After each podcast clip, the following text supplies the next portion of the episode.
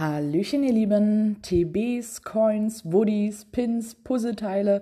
Ja, Geocacher sammeln viel und lassen auch einige Dinge auf Reisen gehen. Was sind also Trackables und was muss man hier beachten?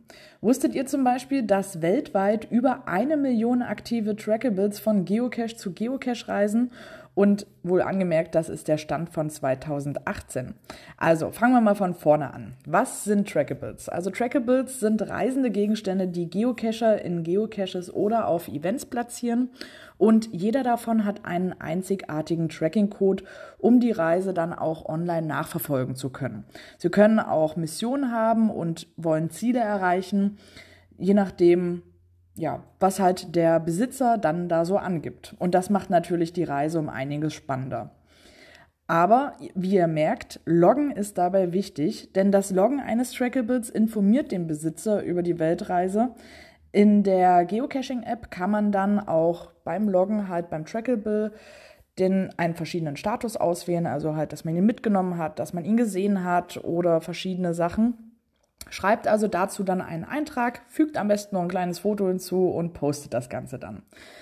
Dann gibt es auch noch die Ziele der Trackables. Ähm, ja, jeder von ihnen hat ein Ziel von einem bestimmten Ort oder es kann natürlich auch ein bestimmtes Abenteuer sein, was der Trackable erleben möchte.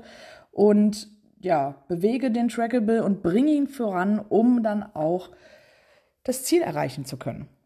Die Herausforderung dabei ist, ja, dass manche Trackables verschwinden aufgrund von Muggeln oder halt auch von Kescherfedern. Also jeder kennt es, man hat es mal verlegt, man hat vergessen zu loggen oder, oder, oder. Da kann viel passieren.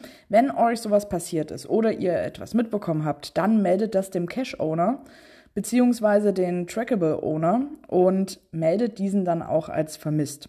Verschwundene Trackables können den den Code, den er damals hatte, nämlich noch einmal verwenden. Also, schickt doch selbst mal einen auf die Reise. Viel Spaß dabei und bis bald im Wald.